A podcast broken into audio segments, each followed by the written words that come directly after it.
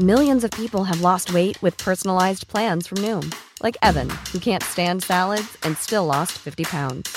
Salads, generally, for most people, are the easy button, right? For me, that wasn't an option. I never really was a salad guy. That's just not who I am. But Noom worked for me. Get your personalized plan today at Noom.com. Real Noom user compensated to provide their story. In four weeks, the typical Noom user can expect to lose one to two pounds per week. Individual results may vary. Noticias. El Heraldo de México.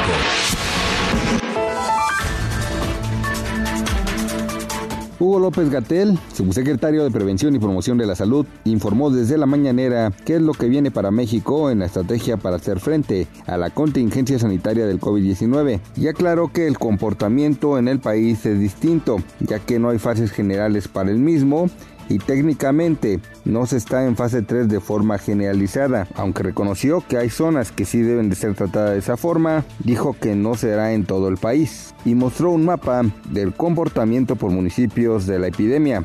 Por otra parte, el presidente Andrés Manuel López Obrador anunció que el gobierno de México dará un millón de créditos más como apoyo a pequeños y medianos empresarios ante el COVID-19. El mandatario indicó que los créditos de 25 mil pesos serán para el sector formal e informal y se suman al millón que ya se había anunciado. Indicó que serán primero para las empresas que no despidieron a sus trabajadores y que no descontaron sueldos. Los doctores Tatiana Fiordelicio y Mathieu Fiule, científicos de la UNAM, dieron a conocer que participan en la creación de una prueba rápida para permitir el diagnóstico del coronavirus en México. Se explicó que en un máximo de tres semanas se podría determinar el grado de efectividad de esta innovación y la forma en la que se podría aplicar a la población.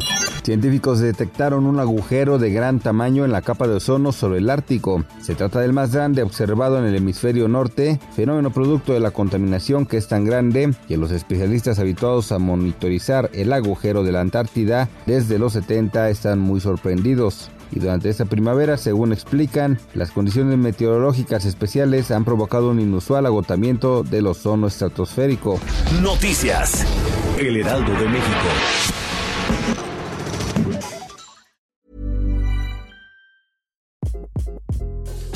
This is Craig Robinson from Ways to Win, and support for this podcast comes from Invesco QQQ, the official ETF of the NCAA. Invesco QQQ is proud to sponsor this episode and even prouder to provide access to innovation for the last 25 years. Basketball has had innovations over the years too. We're seeing the game played in new ways every day.